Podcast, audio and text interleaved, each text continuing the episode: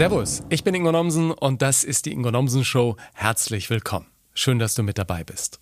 Heute Besuch aus meiner fränkischen Heimat, Daphne Deluxe, die aktuell im WDR die Ladies Night präsentiert. Was sie generell vor Publikum treibt, nennt Daphne übrigens Comedy in Hülle und Fülle und dabei nimmt sie sich auch selbst immer wieder gern auf die Schippe. Im Podcast lernst du diese bayerische Erscheinung auch privat kennen. Da geht es unter anderem ums Landleben vor den Toren Hannovers. Da ist die gebürtige Kronacherin nämlich schon ewig zu Hause. Und Daphne erklärt dir auch, warum eine K9 Hundestaffel der Polizei jüngst nach einer ihrer Katzen suchte. Ja, wirklich wahr. Und natürlich waren die Hunde auch erfolgreich. Da auf dem Land lebt Daphne übrigens mit einer ganzen Armada an Tieren.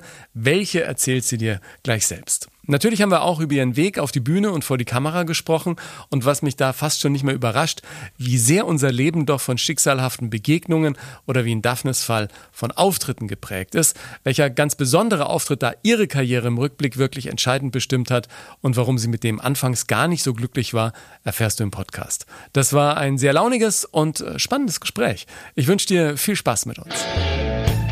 Okay, ladies and gentlemen, open your ears. It's the Ingo Nomsen Show.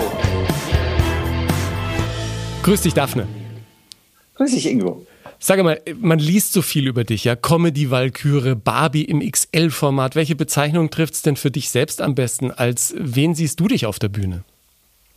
Naja, diese Bezeichnungen sind ja meistens eher optischer Natur. Da können die Leute mich bezeichnen, wie sie wollen. Das tangiert mich überhaupt nicht. Ähm, ich sehe mich selber eher so als Geschichtenerzählerin. Ich liebe es, den Leuten den ganzen Abend lang irgendwelche Geschichten zu erzählen. Egal, ob das persönliche Erlebnisse sind oder Erlebnisse aus meinem Bekanntenkreis. Auch recht komplexe Geschichten, die ineinander greifen. Und da kann ich mich den ganzen Abend austoben. Das liebe ich. Das ist mein, das ist das, was ich am, am liebsten mit Herzblut mache. Ich bin Geschichtenerzählerin. Und davon hast du eine ganze Menge. Wenn ich das richtig gelesen habe, bist du mit sechs Programmen gleichzeitig unterwegs. Äh, kommt man dann denn mal durcheinander? Und warum überhaupt sechs gleichzeitig? Also andere machen ein Programm und ziehen das durch und das war's.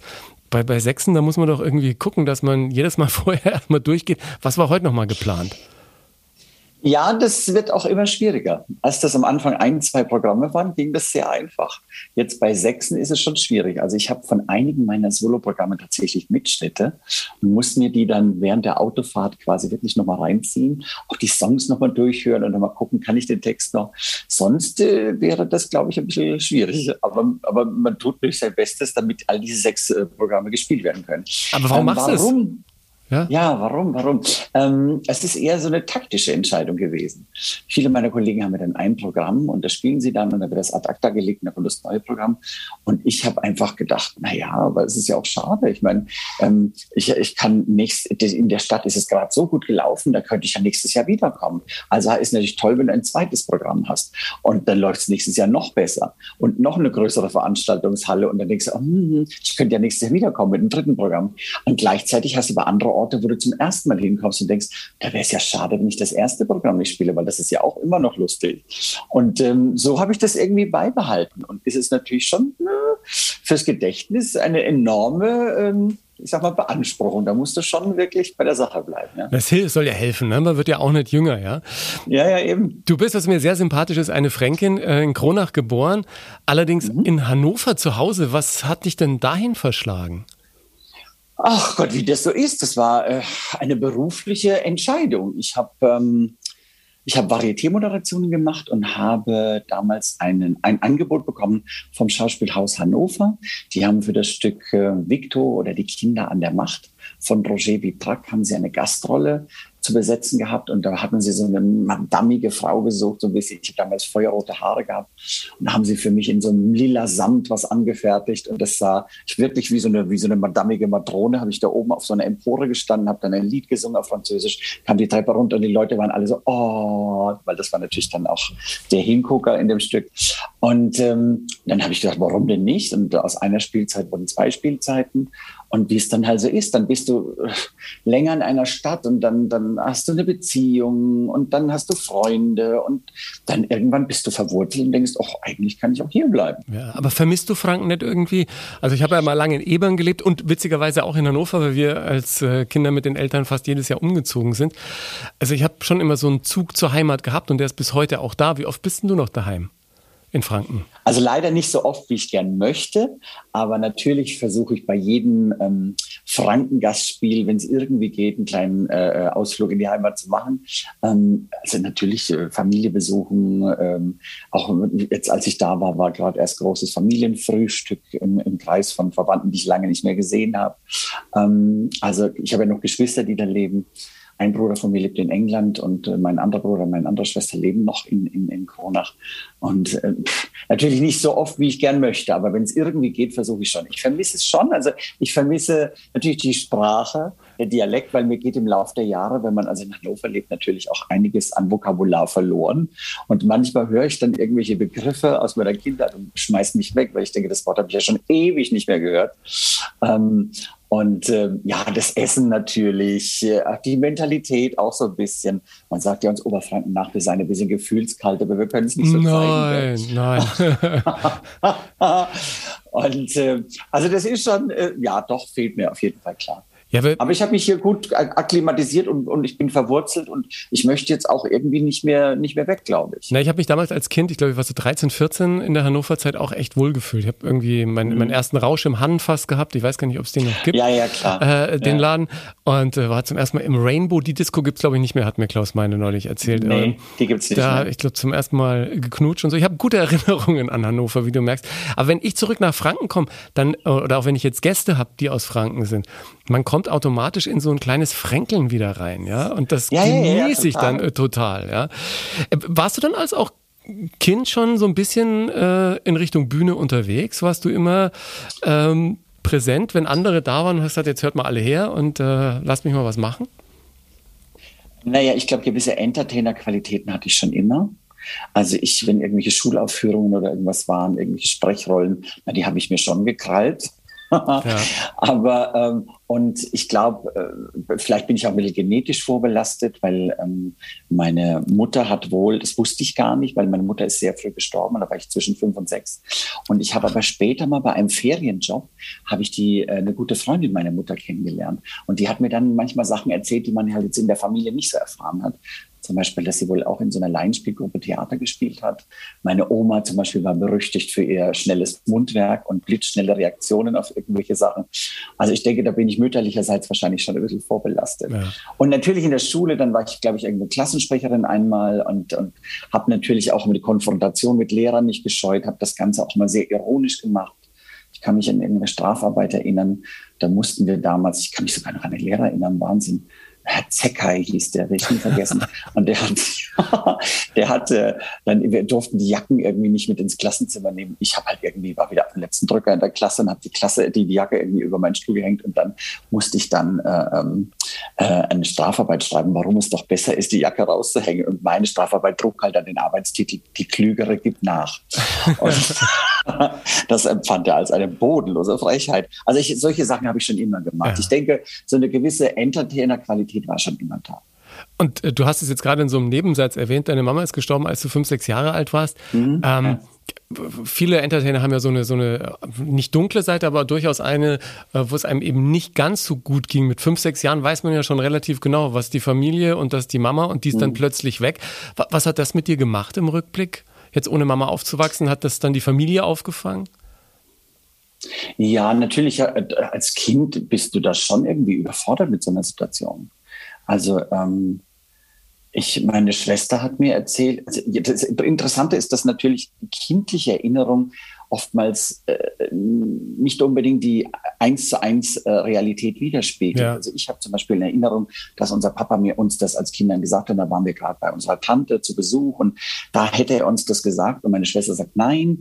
Ähm, der Papa hat euch das erzählt, als alle Familienmitglieder abends bei uns zu Hause waren und also ich habe dann zum Beispiel zu meiner Schwester gesagt, ich habe dann wohl geweint und, oder, und mein kleiner Bruder auch und habe dann wohl gesagt, und was ist, wenn der Papa jetzt auch noch stirbt? Und dann hat sie gesagt, ich bin auf jeden Fall da, ich passe doch jetzt auf euch auf. Mhm. Also meine große Schwester hat da schon auf uns aufgepasst und hat uns da auch miterzogen. Ähm, später hat mein Vater dann wieder geheiratet und hat eine, eine neue Frau gefunden, was auch irgendwie, glaube ich, äh, für ihn ganz gut war, weil ich meine, das ist eine Generation von Männern, die war ja mit hausfraulichen Dingen und und und, und überfordert. Organisiert. Ja, total, total. Ja. Also ich glaube, wenn du meinem Vater gesagt hättest, geh mal in die Küche, hol mal äh, Messer und Gabel, ich glaube, der wäre verhungert, weil er nie gefunden hätte, wo das ist. Ja. Also so in der Küche zurechtfinden oder so, wo ist was? Ich glaube, daran wäre es schon gescheitert. Und was hatte, also deine, mein, was hatte deine Mama, um das nochmal kurz abzuschließen? Sie hatte Hodgkin, also einen Schilddrüsenkrebs, ja. der dann von der Schilddrüse aus ja. den ganzen Körper befallen hat. Ja. Und, und du war warst, dann sehr lange krank. Und, ähm, und du warst die zweitjüngste sozusagen in der Familie? Äh, Oder? Nee, zuerst kommt meine große Schwester, dann kommt mein großer Bruder, dann ich und dann mein kleiner Bruder. Ja, genau. genau. Ja, genau. Ähm, dann auf die Bühne und dann mit diesem äh, wunderbaren Namen Daphne Deluxe. Ähm, mhm. Daphne, äh, ich habe das noch mal nachgeguckt, weil ich dachte, da war doch irgendwas. Das ist ja auch eine Pflanze, ne? ein, ein, ein Seidelbast, ja, ein, ein Seidelbast, der wurde, und ich habe das jetzt noch mal nachgeguckt, an Maria Himmelfahrt geweiht und dann in den Hut gesteckt, damit er Hexen vertreiben sollte. Also was Gutes. Ja, ja, eine, eine wunderschöne Pflanze, aber auf der anderen Seite sagt die Fachliteratur hochgiftig. also. Weißt du aber auch, dass das auch der Lorbeer ist? Also ja, ja, eben, das kommt ja aus der Mythologie, ne? Ja. Genau, genau, genau. Es ist auch der Lorbeer. Ja, ja weil ich glaube, die, die wurde, um äh, die Dame zu schützen, hat der, der Vater sie in, in einen Lorbeerstrauch verwandelt. Also, weiß auch nicht, ja, das, das war der Gott, der Gott Apoll hat sie ja. gedrängt. Genau. Apoll wollte sie quasi flachlegen und sie wollte aber nicht und hat sich dann, also, um sich zu schützen, genau in einen, einen Lorbeerstrauch ja. verwandelt. Aber Hast du dann im Garten einen Seidelbast?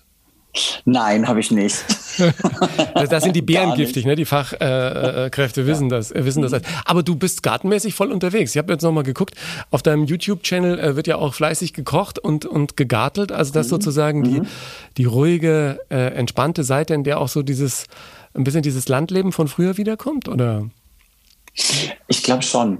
Also ich habe, ähm, ich bin ja auf dem Land aufgewachsen. Wir haben direkt in Waldnähe gewohnt, hatten einen großen Garten, Wiesen, Äcker, Felder, alles rings um unser Haus rum. Ähm, wenn ich einmal den, durch den Wald durchgelaufen bin, oben auf dem Berg war der Bauernhof von meiner Patentante, von meinem Patenonkel. Und da habe ich auch so quasi meine halbe Kindheit verbracht.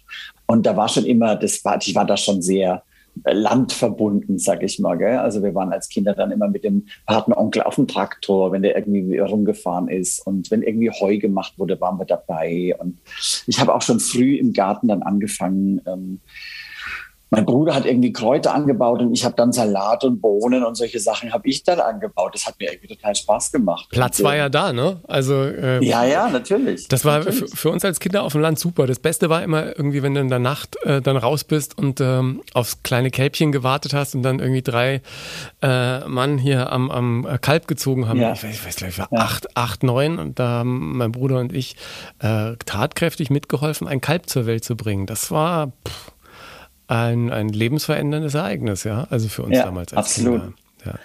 Und, und heute. Ich erinnere noch an diese feuchten Nasen von den Kälbchen. Ja, na klar. Das und wie sie dann an den Fingern immer so genuckelt haben. Ja, Toll, oder? Ja, das, äh, also ich, ich möchte, irgendwann möchte ich auch wieder aufs Land. Du, du erfüllst dir da jetzt deinen Traum, oder? Du hast auch Hühner. Ja. Und, ja, und was ja. kreucht und fleucht bei dir noch so im Garten? Ja, ich wollte unbedingt wieder aufs Land und habe lange gesucht, bis ich ein Häuschen gefunden habe. Das ist jetzt keine schicke Villa, das ist ein kleines Häuschen in Also kurz vor Hannover da. Genau, ländliche ja. Struktur in Autobahnnähe. Ähm, ein Bahnhof ist auch in der Nähe. Das heißt, also ich habe auch dafür gesorgt, dass irgendwie alle, die jetzt kein Auto haben, mich trotzdem besuchen können oder ich kann weg, wenn ich irgendwie in die Stadt will und das Auto stehen lassen. Also ist alles gut. Ähm, also Struktur ist super und aber gleich äh, in, in, in Hausnähe ist dann, dann auch Wälder und Felder und Wiesen, wo du spazieren gehen kannst. Also so ein bisschen wie früher. Und ähm, ich habe einen großen Gemüsegarten. Ich habe ähm, Hühner. Gerade haben wir ein paar Küken, die jetzt quasi ins Teenageralter kommen. Dann habe ich Laufenten, dann haben wir zwei Katzen, dann die, die eine war gerade verschwunden. Das war ein Drama, sage ich dir, mit, mit Hundestaffel suchen und so. Aber das, das mache ich wahrscheinlich. ja, schlimm. Ohne Witz. Ganz schlimm. Deine Ohne Hundestaffel Witz. gesucht? Ja, und zwar, das wusste ich gar nicht, wenn, wenn jetzt ein Haustier weg ist, gibt es tatsächlich in vielen Gegenden Deutschlands so eine K9-Hundestaffel, die wohl in verschiedenen äh, Gegenden sich da irgendwie gruppiert haben. Und die kannst du anrufen und die kommen dann und die suchen dein Haustier. Und sie haben tatsächlich auch Spuren gefunden und wir wussten also grob, wo sie sich aufhält. Und jetzt mussten wir die dann anlocken und haben dann irgendwie äh, äh, Trockenfutter gehäckselt, mit Wasser vermischt und haben dann äh, Duftspuren nach Hause gelegt mit unserer getragenen Nachtwäsche an einer Schnur. sind wir die Straße entlang Stell dir mal vor, ein Spaziergänger kommt und sieht plötzlich wieder der Schlüpfer über die. Ja, genau. Das haben wir immer abends gemacht, damit uns keiner sieht. Ich habe gesagt, Gott, ich schäme mich so. Aber was willst du machen? Du willst, dass das Tierchen wieder zu Hause ist. Und ist wieder zu Hause. Ja, ja, wir haben Wildtierkameras aufgehängt und alles und wussten dann, aha, sie kommt jetzt nach Hause. Dann haben wir sie jeden Abend gefüttert. Und sie ist aber, aber sehr scheu, weil sie war überfordert mit der Situation. Die war noch nie in ihrem Leben draußen. Ja. Und ähm, dann haben wir eben, äh, sind wir hergegangen, haben dann in, in den Futternapf immer ein Stückchen näher zur Haustür. Und in der, im letzten Abend haben wir dann quasi die, die Wohnungstür offen gelassen und sie ist tatsächlich dann nachts in, ins Haus gekommen und war dann total glücklich und selig. Krass. Und, und die, Laufenten und Hühner und Kaninchen und, äh, und auch ein Fuchs in der Nähe. Also ich habe einen Kumpel, der wohnt im Allgäu und der hat mhm. sich Wachteln besorgt. Der, der isst nur noch Wachteleier. Er sagte, mhm. so eine Wachtel kostet, also er ist ein großer Tierliebhaber. Ich sage, was kostet eigentlich eine Wachtel? Er sagt, eine Wachtel kostet fünf Euro. Und da hat er so von den Wachteln geschwärmt eine Woche lang. Und dann irgendwann war nachts der Fuchs da, dann hat sich's ausgewachtelt. Jetzt hat er wieder neue Wachteln. Aber die Laufenden passen dann, glaube ich, auf, ne?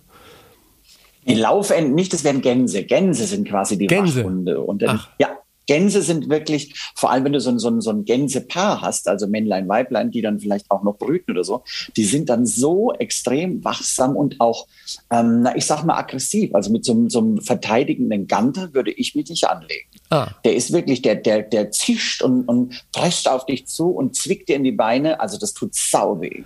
Da würde ich mich nicht mit anlegen. Als Fuchs schon dreimal nicht.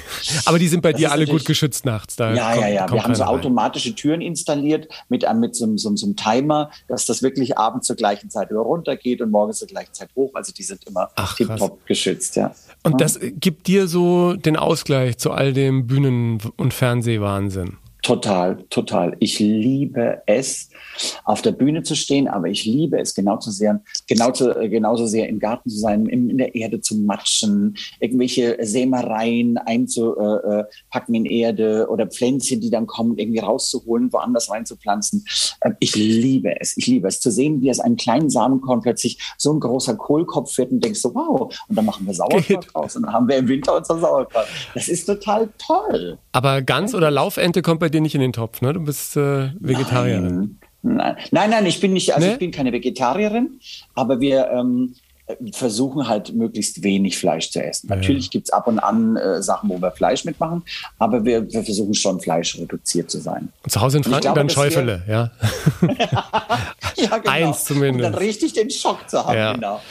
Ich esse auch kaum noch Fleisch, ehrlich gesagt. Ich, ab und zu mal Hühnchen, aber ähm, irgendwie, mhm. pff, ich glaube auch, dass man mit der Zeit dann die, die Lust so ein bisschen verliert, wenn das nicht dauernd ist.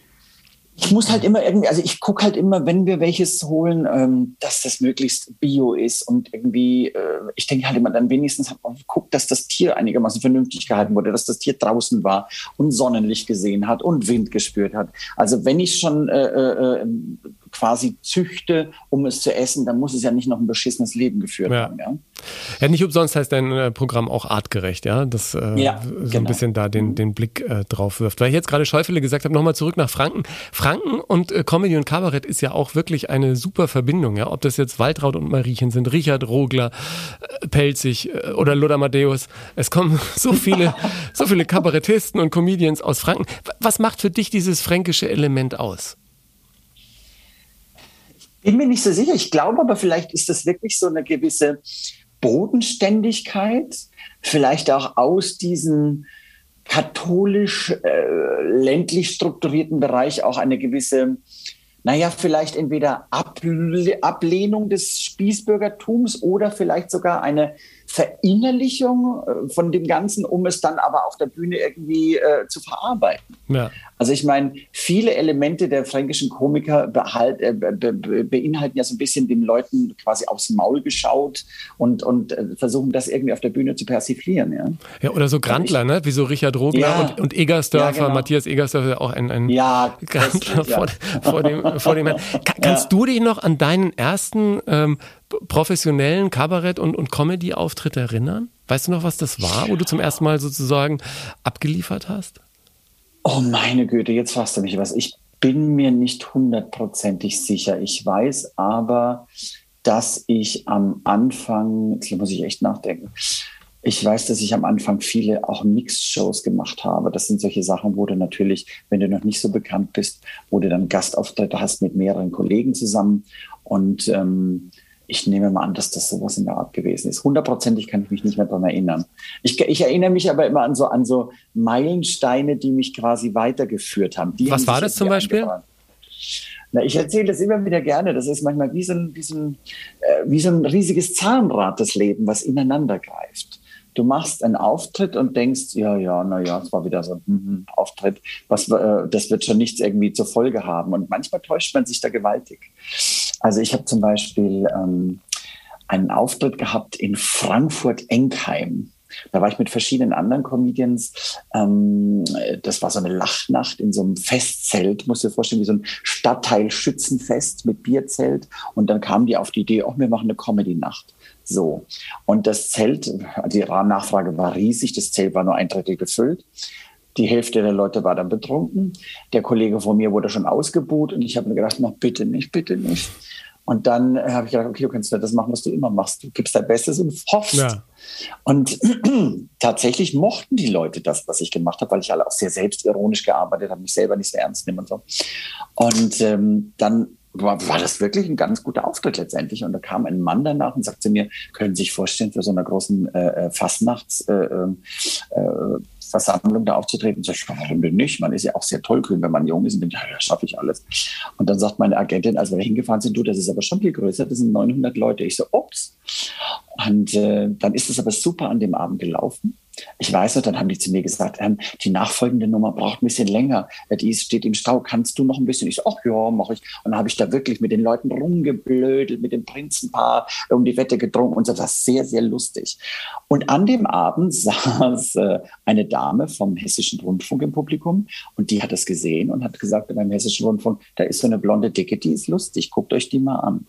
So, dann haben die mich für, verschiedene Fastnachtsformate ausprobiert. Hängen geblieben, was für mich am besten funktioniert hat, war die hessische Weiberfastnacht, eine Sendung, wo ich schon seit vielen Jahren dabei bin.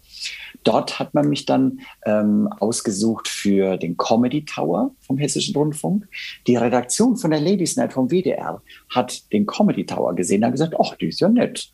Dann haben die mich mal eingeladen. Dann war ich äh, mehrere Jahre bei der Ladies Night. Und letztendlich zum Schluss ist dabei rausgekommen, dass ich jetzt eine der Moderatorinnen der Ladies Night bin. Alles durch diesen blöden Auftritt auf die, in Frankfurt-Enkheim in diesem Festzelt. Wie so ein Domino-Effekt. Ne? Die Ladies ja. Night ist natürlich auch nochmal ein äh, großer Ritterschlag für dich gewesen. Natürlich, total. Vor allem waren es ja riesige Fußstapfen. Ich meine, Gerburg, ich meine, Gerburg, das ist ein Name. Ja? Die hatte irgendwann einfach keine Lust mehr, ne? oder beziehungsweise wollte auch ein bisschen den Weg freimachen für andere Dinge, die sie gerne noch machen wollte. Naja, das ist ja vor allem, das ist ja auch keine, die Däumchen dreht. Die mhm. hat ja immer irgendwelche Projekte. Jetzt macht sie schon seit einiger Zeit den Podcast mit Lisa. Dann äh, hat sie Theaterproduktionen äh, gemacht, die, die ist ja auch, führt ja auch Theaterregie und geht mit den Mädels, auch mit mir, ich bin ja teilweise auch dabei, äh, mit äh, Frau Janka hat eingeladen, sind sie auf Tour und so. Also das ist ja nicht so, dass die jetzt äh, ewig nur zu Hause sitzt und nichts macht. Die will die will ja auch Sachen machen. Und das wurde natürlich teilweise auch ein bisschen ausgebremst durch die Sendung, weil da warst du ja immer verpflichtet zu liefern. Ne? Ist, ist, das irgendwie ein Grund dafür, dass ihr euch das jetzt zu dritt teilt als äh, Moderatorinnen-Trio? Mm, ich weiß nicht, ob es ein Grund ist, aber ich glaube einfach, dass man ähm, den Punkt Vielfalt einfach ein bisschen mehr betonen wollte. Also man, man hat natürlich schon versucht, irgendwie ähm, zu zeigen, es gibt mehr Frauen, die das machen können. Und ähm, hat dann ähm, halt gesagt, äh, könnt ihr euch das vorstellen? Übrigens, meine erste Reaktion war, ja, aber nicht alle sechs Sendungen. Ja, das mache ich alleine, mache ich das nicht. Und dann haben die gesagt, das trifft sich gut, weil wir haben nämlich überlegt, ihr könnt das euch zu dritt teilen. Ja. Und dann ja.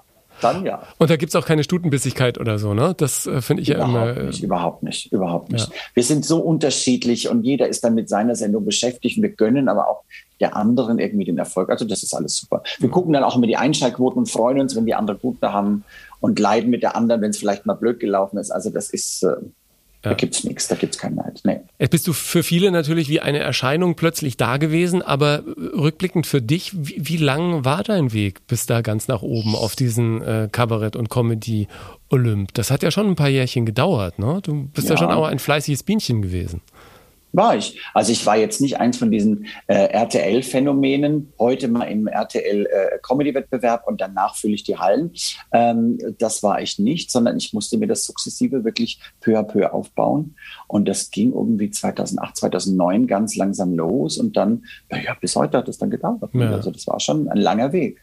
Was ich ja an vielen bewundere, die wie du jetzt so lange dabei sind, ihr habt eine unglaubliche äh, Gabe und, und Art, einfach auch mit dem Publikum zu spielen. Du hast es jetzt gerade auch schon angedeutet. Wenn es dann einfach mal ein bisschen länger dauert, dann, dann redet man halt mit den Leuten. Und das ist äh, was, ich sage das immer wieder, da, ich bin noch nicht an dem Punkt angelangt, in dem es mir so leicht fällt, als äh, Stand-Upper auf der Bühne mit den Menschen zu arbeiten, wie als Moderator, weil es natürlich nochmal eine ganz andere Herangehensweise mhm. ist. Mhm. Was glaubst du, ist äh, das, was dich dazu gebracht hat, da auch so eine, so eine Relaxedheit zu entwickeln, mit Leuten einfach mal ins Gespräch zu gehen und nicht zu wissen, wenn du anfängst, was am Ende dabei rauskommt? Ich glaube, dass ähm, ein langer Weg und vor allem auch die Verschiedenartigkeit der Auftrittsorte und ich sag mal, die, die, die, die, die Location an und für sich hat natürlich dazu geführt, dass einen so schnell nichts mehr schockiert. Ja. Also ich meine, da waren große Sachen dabei, da waren echt, äh, vor Corona war, das war ja genau der Moment, wo es bei mir so ein bisschen äh, steiler nach oben ging, ähm, bis Corona einiges ausgebremst hat. Da kamen dann plötzlich zu Soloprogrammen im Suhl, in diesem ähm, Kongresszentrum, plötzlich 900 Leute für dich ganz allein und denkst so, schon krass, oh, ne? nett, ja. Ja, das ist schon krass. Ja. Und ähm, also du hattest riesige Sachen dabei, aber natürlich vergesse ich auch ganz grauenvolle Auftritte nicht. Ähm, du wurdest, äh, ich wurde zum Beispiel engagiert für einen Weihnachtstanz in Lauchhammer. Das ist irgendwie so ein ehemaliges Chemie-Kaff im Osten. Ich schreibe mir das mal auf, falls mich da mal jemand für einen Weihnachtstanz ja. organisieren will. Und da war halt dann Tradition, dass am ersten Feiertag irgendwelche Veranstaltungen sind, danach Disco. Ja. Und ich habe nur gedacht, naja, das wird schon bestimmt ganz lustig. Und dann kam ich dahin, da waren da, äh, war eine Bar, davor waren gefühlt drei Fußballfelder Platz. Und am Ende saßen vielleicht zehn Leute. Und ich war auf, diesen, auf dieser riesigen Tanzfläche und sollte diese zehn Leute, die gefühlt kilometerweit weg sitzen, unterhalten. Eine Stunde lang. Mhm. Oder ein Auftritt in den Gropius-Passagen in Berlin, ähm, wo man wirklich uns gut bezahlt hat und eine tolle, tolle professionelle Bühne hingestellt hat, die leider akustisch ein bisschen schwierig war, weil das war so ein Rundbau, so ein, so ein, so ein und äh, in so einem Einkaufszentrum und da war, der Ton ging immer nur nach vorne und die Leute standen ringsrum im Kreis, was das Ganze ein bisschen erschwert hat. Und an dem Abend waren ein äh, Kabarettist aus Dresden, ich und ähm, Kaya Jana äh, da und Kaya Jana war Punkt drei in der Reihenfolge. Ich war in der Mitte und davor der Kabarettist aus Dresden und der hat äh, sich abgemüht natürlich und habe gedacht, oh, das wird schwierig, weil natürlich Kaya Jana an dem Tag quasi fürs Publikum gratis Ausschnitte aus seinem neuen Programm hat. Mhm gezeigt hat. Das heißt, an dem Tag waren ganz, ganz, ganz, ganz viele junge äh, Türken und Türkinnen, die stolz waren auf ihren Kaya Jana, klar, logisch, und sich das angucken wollten. Aber natürlich jetzt eher wenig Interesse für uns hatten. Naja. Das heißt, der, der, der Kollege, der dann vor mir dran war, der hat sich da redlich abgemüht. Ich habe gedacht, Respekt, der zieht das echt durch, der lässt sich nicht beirren. Und ich war dann draußen und habe gedacht, du kannst dir nicht so tun, als ob das jetzt ein normales Publikum ist, die wegen dir da sind. Du musst das anders machen. Und dann habe ich mit den Jungs rumgeblödelt, habe zum Schluss mit denen Zertaki getanzt und was weiß ich was. Also ich habe halt dann mich zum, zur Effin gemacht quasi.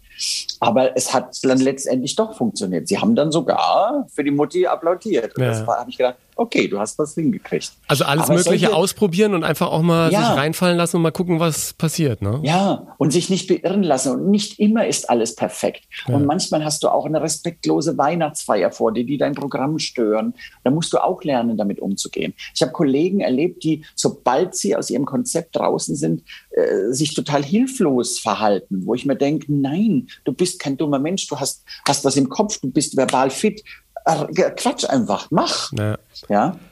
Jetzt bist keine Angst haben. Ja, ja, du hast ja auch keine Angst, auch mal ähm, wirklich äh, die passenden Worte auch in den Mund zu nehmen und dann auch Dinge auf der Bühne zu sagen, die sich manche andere vielleicht nicht trauen. Kommt da auch manchmal was aus dem Publikum zurück, dass du denkst, oh Gott, mit, mit, mit was für Begriffen werde ich jetzt hier bewor beworfen aus dem Publikum, wo die Leute dann auch mal so ähm, in Richtung Gürtellinie gehen oder so? Wie, wie nimmst du das dann wahr und auf und verarbeitest das? Naja, während der Vorstellung eher selten. Also durch, ja? meine, äh, durch meine körperliche, äh, beeindruckende Optik, ja. ähm, halt, glaube ich, haben die meisten eher Schiss von mir. Ja? Also die trauen sich Aber gar nicht so, wie diese klassischen Heckler, sagen ja die Amerikaner, ne? wo einfach so äh, mhm. dumme Zwischenrufe kommen. Genau, hm. das ist eher selten. Was halt passieren kann, das war jetzt am Wochenende auch, da äh, war dann eine Dame, die, der hat das dann halt irgendwie scheinbar nicht geschmeckt, was ich da irgendwas im Programm mhm. gesagt habe. Dann hat sie hinterher mich ein bisschen versucht äh, zu beleidigen. Und dann habe ich mir, habe ich mir gedacht, hm, was kann sie denn so geärgert haben? Und dann habe ich mir ihr Profil angeguckt bei Facebook. Das ist es ja immer. Die Leute vergessen ja immer, dass nicht nur äh, sie dich angreifen können, sondern dem, was sie von sich zeigen, machen sie sich ja auch angreifbar. Mhm. Und da habe ich mir das angeguckt und habe ich gesehen, okay, sie ist Impfgegnerin, sie äh, alle Leute, die sich impfen lassen, sind äh, Schlafschafe und solche Sachen. Und dann habe ich gedacht, okay, du hast auf der Bühne erwähnt, dass du dich viermal hast impfen lassen. Okay, jetzt wissen wir, was für ein Problem sie mit dir hat. Und dann, ja. dann nehme ich das auch nicht mehr persönlich und denke, okay, die, egal was die jetzt schreibt, was sie natürlich viele Leute dann bei mir machen, was sich ja anbietet, wo ich denke, wow, wie kreativ. Ja. Wenn ihnen irgendwas nicht passt, was ich auf der Bühne sage, dann kommt halt dicke Kuh, blöde, fette Kuh oder sowas, wo ich mir ja. denke, so, wow, ihr seid so erfinderisch ist ja, ich hatte auch noch auf dem Zettel, weil mein großes Projekt ist ja der Waschbrettbauch, äh, Operation Waschbrettbauch und da wollte ich dich auch noch nach Tipps fragen, aber das, ähm, ich hake das jetzt hier mal ab. Das, äh, ich glaube, das ist besser.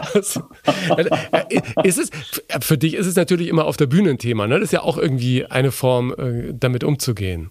Mhm. Also ja, ja, ja, absolut. Und vor allem versuche ich halt auch so eine gewisse Body äh, Positivity ja. quasi zu vermitteln. Also ich sage jetzt nicht, um Gottes Willen, fresst euch alle dick und rund, das ja. sage ich ja nicht. Und ich sage auch immer, ich habe ich hab großen Respekt und bewundere es, wenn Menschen äh, ein bisschen äh, darauf achten und auch ein bisschen Sport machen und so weiter. Das ist alles okay, aber gleichzeitig bin ich halt auch ein Genussmensch. Und ich sage immer, Kinder, äh, wenn es nicht fanatisch wird, ist das toll, wenn ihr guckt, dass irgendwie die goldene Mitte stimmt. Ich gucke, was ich esse und ich bewege mich und versuche, dass das alles mit dem Rahmen bleibt. Super. Ja. Aber ihr könnt mir nicht einreden, dass es ein erfülltes Leben ist, am Ende seines Lebens aufzuzählen, was man sich alles verwehrt hat.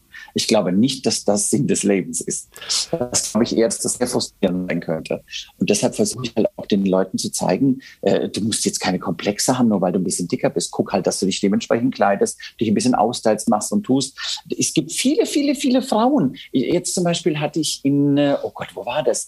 Ähm, in der Nähe von Miltenberg hatte ich ein Open Air und da kam eine Frau, die wollte ähm, ein Foto machen. Da hat gesagt, oh, ein bisschen aufpassen, Abstand und so. Hm. Sagt sie, ja, ja, kein Problem, ich will unbedingt ein Foto. Sie sind mein großes Vorbild. Dann habe ich sie mir angeguckt und gesagt, ja, auch ein paar Kilo mehr. Ist klar, sie sieht mich als Vorbild. Und das haben mir auch Frauen schon geschrieben. Oh, das ist so toll, wie sie sich kleiden und, und, und trotz ihrer Rundungen, dass sie so eine Ausstrahlung haben und alles. Und das ist, glaube ich, auch das, was ich den Leuten vermitteln will. Ihr müsst euch nicht genieren, nur weil ihr größer seid oder kleiner oder dicker oder dünner oder älter oder jünger. Ihr könnt immer das Beste aus euch rausholen. Ja, und ich meine, jetzt muss man äh, sagen, unterm Strich weiß jeder, der auf der Bühne steht, äh, wenn du da am Abend zwei Stunden abrockst auf der Bühne, das ist ja auch äh, Sport. Also das ist ja auch ja, körperlich ja. jetzt nicht das Unanstrengendste. Ja. Wer war für dich äh, dann ein Vorbild, bevor du selber auf die Bühne gegangen bist? Was, was waren die Menschen, die dich begeistert haben? Oh Gott, ich glaube, ich habe so viele Leute gehabt, die ich toll fand ich weiß noch gar nicht mal, ob das jetzt ein konkreter Comedian oder Kabarettist oder sonst was war. Natürlich fand ich auch damals natürlich die Misfits äh, äh, toll, mhm. Gerburg Janke und äh, äh, ähm, ihre Partnerin fand ich beide äh, ganz, ganz, ganz toll. Aber du bist ja auch die ähm, Generation, die als Kind dann Gerhard Polt, Gisela Schneeberger. Ja, oder? klar, natürlich auch, klar. Klar, äh, Polt werde ich nie vergessen, sein Sketch, das wäre heute, heute wahrscheinlich gar nicht mehr möglich, wo, er sich, wo er sich lustig gemacht hat über Mai die Ling. Männer, die sich asiatisch, Meiling, genau. Ja. Das werde ich nie vergessen, das hat sich eingeprägt ohne Ende. Heute nicht mehr denkbar, aber. Nee, ne, ähm, aber das ist halt auch so, verändert sich ähm, Comedy und, ja. und Kabarett. Ja. Ne? Das ist schon, ja. ich finde das auch sehr interessant. Ähm, immer die Frage, was, was kannst du machen und ähm, wie wird das verstanden oder eben dann auch ähm, missverstanden. Ja. Wann hast du gemerkt, das ist wirklich für dich auch eine berufliche, wirklich Basis, äh, auf die Bühne zu gehen und dort deine Programme zu machen? du bist ja eigentlich Fremdsprachenkorrespondentin, wenn ich das mhm. richtig äh, gelesen habe. War das dann eher so das Backup-Programm, falls es nicht klappt? Oder hast du das einfach mit großer Werf gemacht, bevor es dich dann in die andere Richtung zog?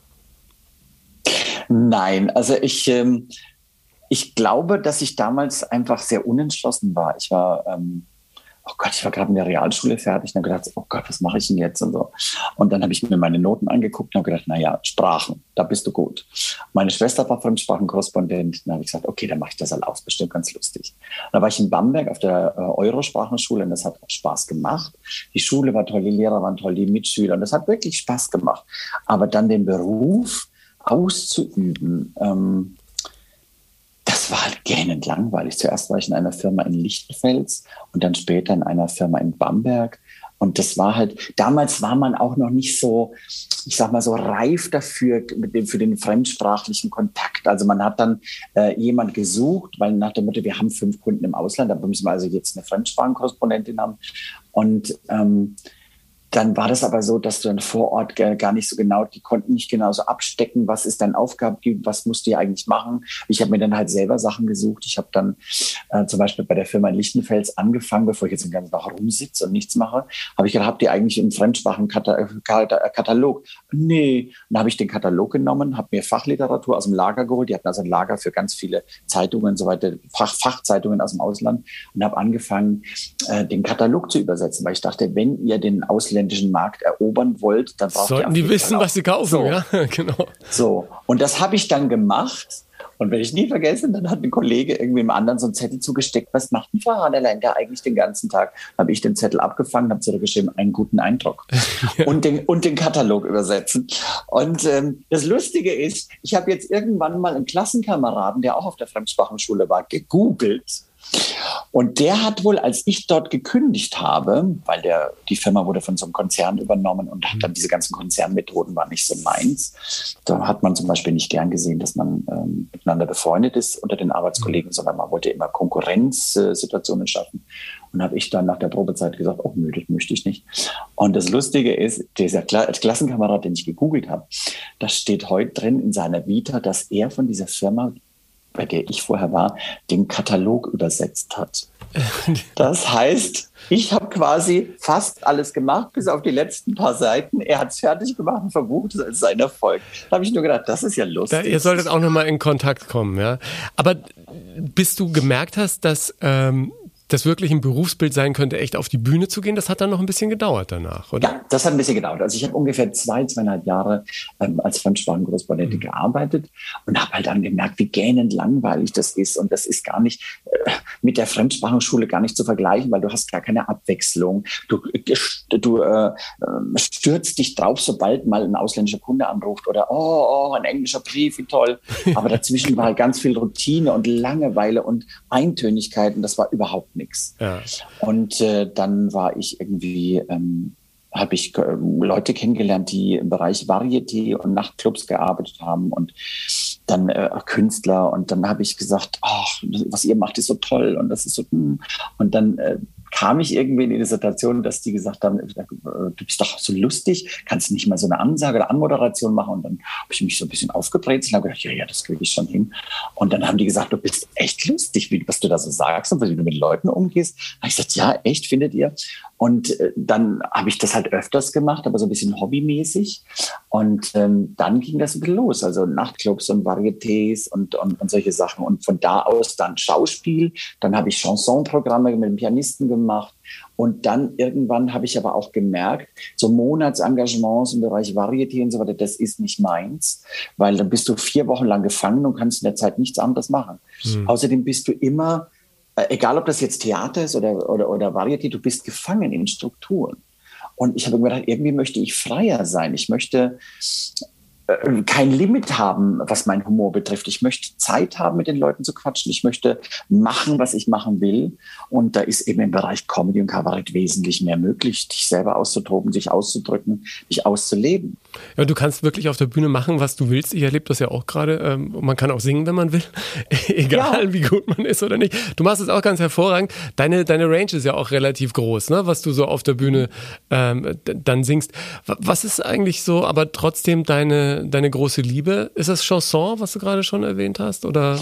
Chanson mag ich sehr gerne. Ich habe auch ein, ähm, ähm, äh, Songwriter, der für mich äh, eigene, eigene Sachen geschrieben hat, die ich sehr, sehr, sehr mag, die Songs, weil die natürlich immer was Persönliches sind. Die haben wir ja gemeinsam erarbeitet. Also ich habe mit ihm durchgekaut, was meine Gedanken sind, was mein Wunsch ist, welches, wie ich das Thema sehe, mein Standpunkt, meine Sichtweise. Und er versucht das dann immer in Chansons umzuarbeiten und das gefällt mir schon sehr, sehr, sehr gut. Ähm, aber natürlich gibt's auch, auch, auch irgendwelche äh, ähm, Classics, irgendwelche Cover, die ich gerne mag, irgendwelche spanischen Sachen. Das ist nur ein bisschen ein Überbleibsel aus meiner Fremdsprache. Ja, genau, Korrespondentin-Zeit. Was Französisches, was Spanisches oder ich habe auch mal was Hebräisches dabei gehabt und so. Und das fasziniert euch die Leute so, oh, die kann in verschiedenen Sprachen singen oder so. Ist schon süß. Dann hat sich die Aber, Ausbildung ähm, auch gelohnt, ja? Ja, Sonst würde mein Vater sagen, und was hat's genützt? Ja. Wie, wie findet der das jetzt eigentlich? Na, er lebt leider auch nicht ah. mittlerweile. Ja. Nein, der ist gestorben, da war ich kurz bevor ich 18 wurde, genau. Der hat es auch gar nicht mehr erlebt, ne? Nein, der hat es nicht ja. mehr miterlebt. Ich weiß auch nicht, ob er so gut gefunden hätte. Ich glaube, er war schon sehr konservativ. Ich mhm. glaube, äh, nicht gesagt, ich gehe auf die Bühne, ich mache was Künstlerisches, hätte nur gedacht, um Gottes Willen. Ja, ja. Also ich glaube, das wäre nichts für ihn gewesen. Meine Eltern haben mir ja auch immer davon abgeraten, irgendwie Film, Funk und Fernsehen, das fanden wir alles furchtbar und ich finde es so schade, mein Vater lebt leider auch nicht mehr, dass der nicht mehr erlebt hat, dass ich mittlerweile auch zwei Bücher geschrieben habe. Ja, das hätte ihm, glaube ich, mhm. äh, sehr gefallen, obwohl der natürlich auch immer sehr ähm, sehr stolz dann, glaube ich, auch war, dass es bei mir dann einigermaßen geklappt hatte mit Radio und Fernsehen. Lass uns noch mal kurz bei Musik bleiben, denn ich entlasse dich natürlich nicht aus diesem Podcast ohne deinen besten Song der Welt. Es gibt eine eigene Playlist auf Spotify. Was wäre für dich ein Song, der da unbedingt drauf müsste, weil er auch mit dir eine große Verbindung hat? Ähm, ich bin manchmal ein wenig kitschig und ich habe mir überlegt, mein Lieblingssong wäre Marvin Gaye von Charlie Puff featuring Megan Trainer. Das oh. ist ein Lied, das sehr, sehr, sehr kitschig, romantisch ist, aber auch äh, gesungene Harmonien hat, die wirklich ganz, ganz, ganz, ganz toll sind. Das packe ich äh, sehr, sehr gerne mit drauf. Das packe ich sehr, sehr gerne da mit drauf. Ähm, Du bist jetzt nach wie vor, ich habe mir deinen Kalender angeguckt, ähm, sofern jetzt Corona-mäßig nicht nochmal eine Grätsche dazwischen kommt, äh, sieht das ja aber gut aus, oder? Also da steht jetzt noch einiges ja. auf dem Programm. Ja, ich habe jetzt erstmal zwei Wochen frei. Ja. ja genau. Und dann, und dann bin ich wieder ganz viel unterwegs. Ähm, natürlich, Termine sind da. Es ist halt so, dass äh, verschobene Termine, die werden wahrgenommen vom Publikum. Mhm. Bei neuen Terminen ist das Publikum leider Gottes, und das ist egal bei welchem Kollegen oder bei welcher Kollegin, ähm, ist das Publikum leider Gottes noch sehr zögerlich, was äh, ein Zusammenspiel sein mag aus äh, Corona nach dem Motto, oh, da wird das wieder verschoben, wer weiß, was im Herbst ist. Natürlich auch Ängste, die Inflation und äh, Krieg in, in der Ukraine.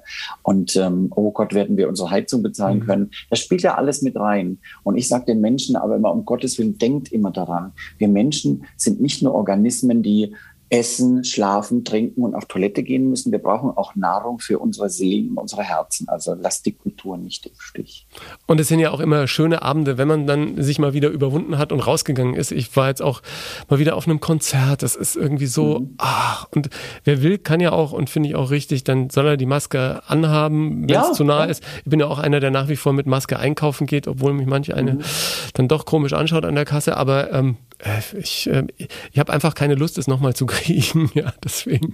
Ah, zweimal, zweimal, zweimal reicht, echt. Ich finde, zweimal reicht. Ich hatte es, mhm. bevor man sich überhaupt ähm, hätte impfen lassen können. Und einmal, ähm, jetzt, jetzt vor zwei, drei Monaten, ähm, war dann nicht ganz so schlimm wie beim ersten Mal, aber eben auch einfach nicht mehr. Ich habe keine Lust mehr. Ja, ich. Nee, ich, ich Gott sei Dank bis jetzt noch gar nicht. Toi, toi, toi. Ja, viermal geimpft hast du ja vorhin gesagt. Ja, ja, ich bin ich nehme auch eine Zehnerkarte. Ich bin ja, genau. Dann äh, sage ich Daphne, ganz lieben Dank. Wünsche dir einen äh, schönen Restsommer, einen erfolgreichen Herbst, einen schönen Winter und äh, weiter alles Gute. Auf bald. Danke für die Einladung. Gern. Bis bald. Servus. Tschüss. Ich freue mich, wenn du den Podcast mit deiner Community und anderen, denen er gefallen könnte, teilst. Folge mir auf Instagram oder Facebook und poste dein Feedback unter den Beiträgen zu dieser Ausgabe oder schick mir einfach eine Nachricht. Wenn du Lust hast, schau gerne auch in mein Buch Hilfe, ich bin zu nett rein, in dem ich meine Entwicklung der letzten Jahre beschreibe. Raus aus der Nettigkeitsfalle, rein in ein ganz neues Leben. Die Playlist zum Podcast, der beste Song der Welt, gibt's auf meinem Spotify-Kanal. Ich freue mich, wenn du auf Spotify oder auf Apple Podcasts eine ehrliche Bewertung abgibst. Das erhöht die Sichtbarkeit der Show. Wenn du mehr zu den Menschen im Podcast wissen und tiefer in die Themen eintauchen willst, in den Shownotes gibt's einen ganzen Schwung Links dazu. Dir nur das Beste, danke dir fürs Hören heute und bis zum nächsten Mal.